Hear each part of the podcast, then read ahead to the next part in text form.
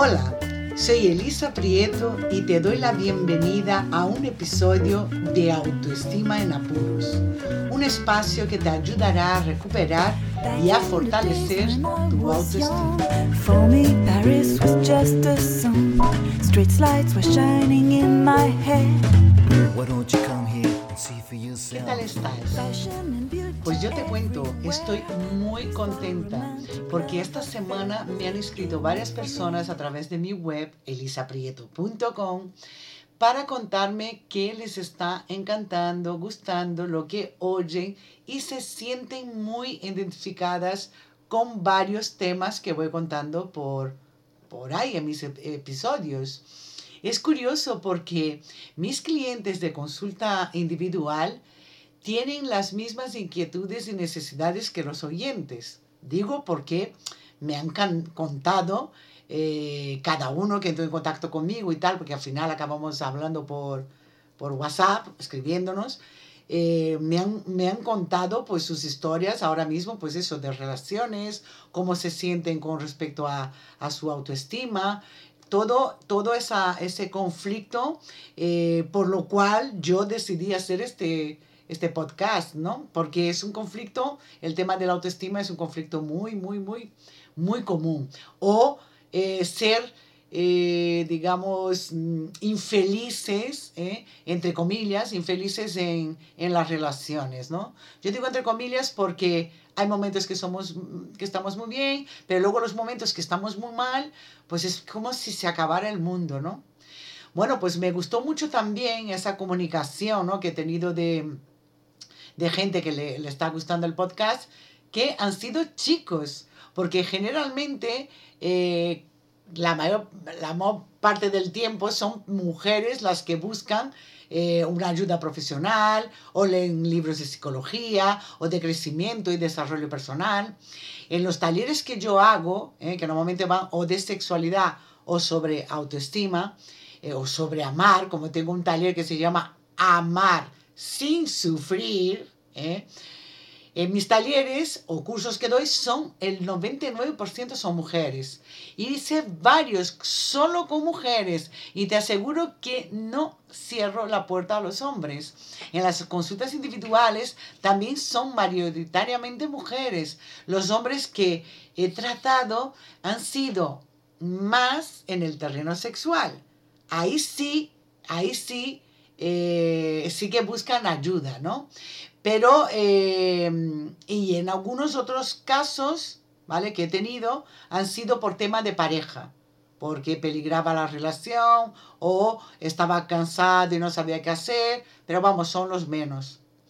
Estoy súper feliz también porque ellos también se están abriendo a ser una mejor versión de sí mismo. También tienen problemas como nosotras de autoestima, de miedos, confianza, seguridad, igual, igual que nosotras, pero yo creo que se atreven menos a buscar ayuda. Eso se debe también a los condicionamientos que ellos tienen, ¿no? Bueno, pues mira, con todo esto me hace feliz porque mantengo la esperanza de que algún día podamos convivir todos desde la igualdad y el respeto, pero para ello necesitamos reeducarnos, necesitamos aprender. Necesitamos aprender es el título de la reflexión que te voy a leer. Esta reflexión me llegó por WhatsApp y no fui capaz de encontrar su autoría, pero me gustó tanto que quiero compartir contigo. Debemos aprender que existen tres enfoques en cada historia. Mi verdad, tu verdad y la verdad. Que toma mucho tiempo ser la persona que deseas llegar a ser.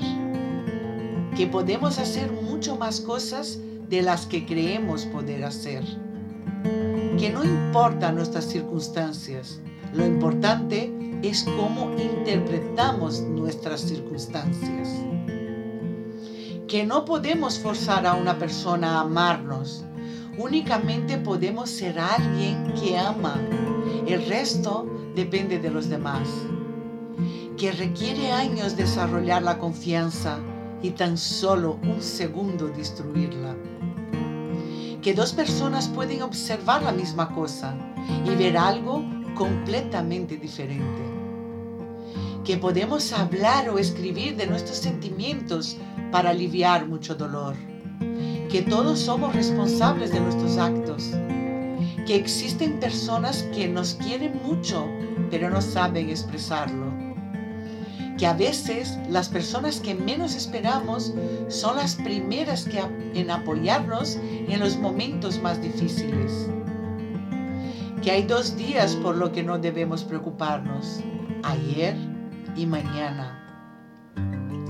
Que el único momento valioso es ahora. Que aunque queramos mucho la gente, algunas personas jamás nos van a devolver ese amor. Deberíamos aprender a no competir con lo mejor del otro, sino competir con lo mejor de nosotros que podemos hacer algo por impulso y arrepentirme el resto de mi vida. Que si no controlo mi actitud, esta me controlará a mí. Debemos aprender a nunca decir a un niño que sus sueños son ridículos. ¿Qué pasa si me cree?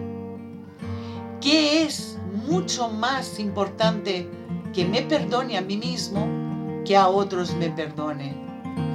que no importa si mi corazón está herido, el mundo sigue girando, que la violencia trae única y exclusivamente más violencia, que decir una verdad a medias es peor que una mentira. Hoy quiero aprender que hay mucha diferencia entre la perfección y la excelencia.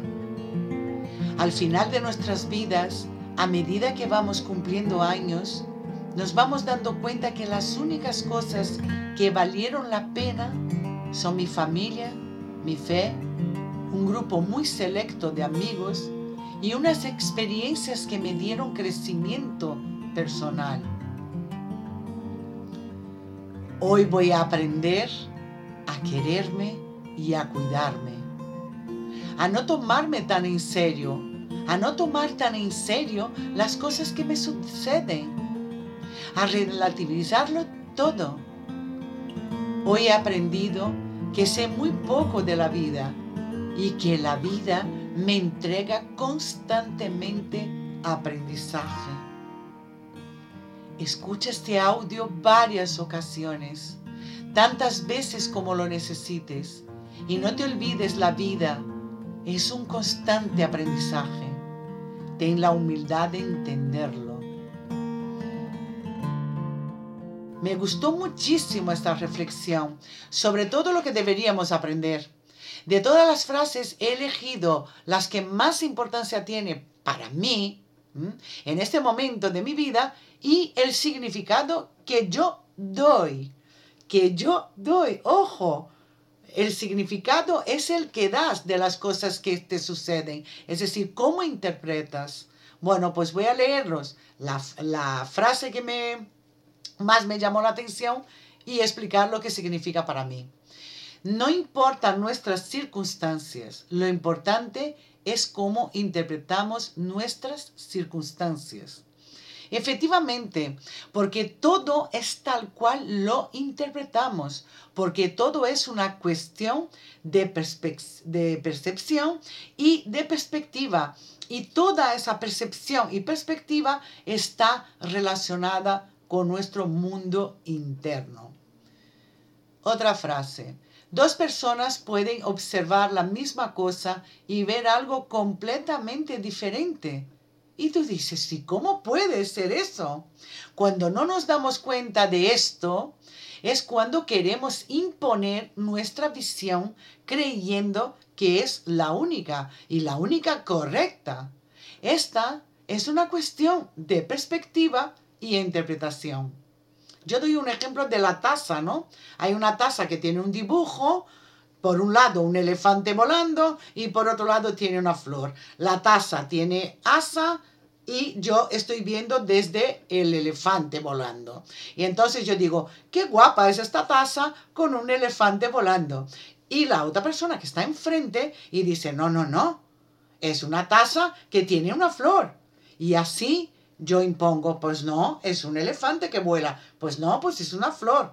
Bueno, si no utilizamos en esta comunicación la empatía, jamás descubriré y jamás sabré que efectivamente hay una flor y no solamente un elefante. Y la otra persona lo mismo.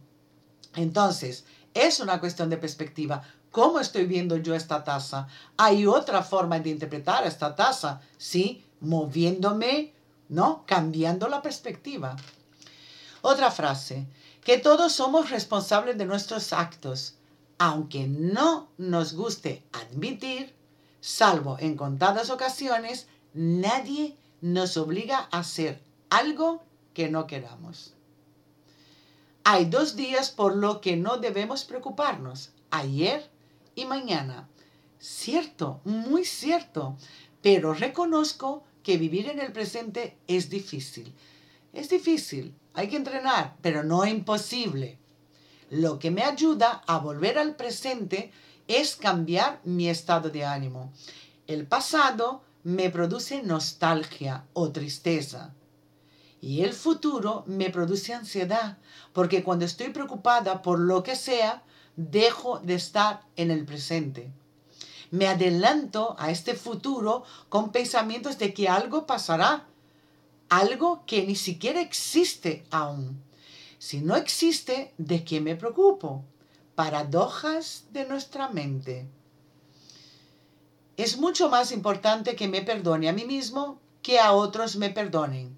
El auto-perdón te libera del sentimiento de culpa. El sentimiento de culpa es una emoción que trae o un estado que trae mucho sufrimiento. Y la última frase que destaco de esta reflexión tan bonita, ¿no? Queremos aprender, es esta. A no tomarme tan en serio y a no tomar tan en serio las cosas que me suceden. A relativizarlo todo. Esta es para mí la mejor frase. Damos mucha importancia a cosas que no la tienen. Debemos aprender a simplificar, a no complicarlo más. Te aseguro que sí se puede. Yo era la reina de los dramas y me ahogaba en un vaso de agua. Así que aprende a amar lo que tienes. No des nada por hecho. Y hoy, solo por hoy, quiérete un poquito más. Espero que te haya gustado este episodio, un poquito larguito, ¿eh? más de lo habitual. Y si te gusta lo que yo cuento en autoestima en apuros, compártelo.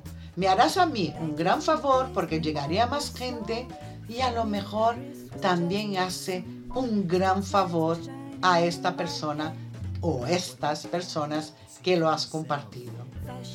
¿Ok? Y oye, si todavía no has descargado mi último ebook, ¿Por qué sufrimos por amor?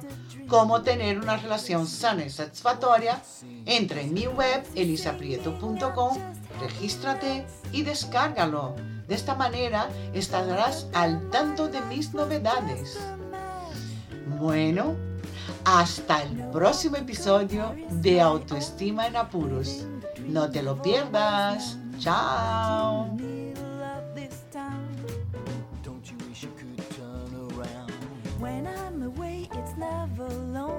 Before I return to what's my own. I pour some good wine in my glass.